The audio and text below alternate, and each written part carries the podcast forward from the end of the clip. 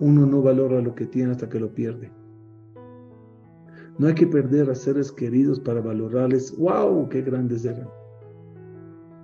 Si hay alguien que le quieres, díselo hoy. Si hay alguien que quieres pedirle un consejo, pídeselo hoy. Si hay alguien que quieres pedirle una verajá, pídeselo hoy.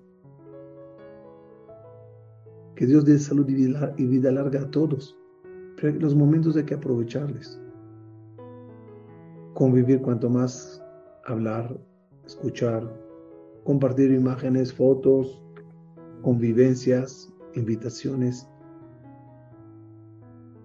Al fin y al cabo, todo lo que somos se los debemos a ellos.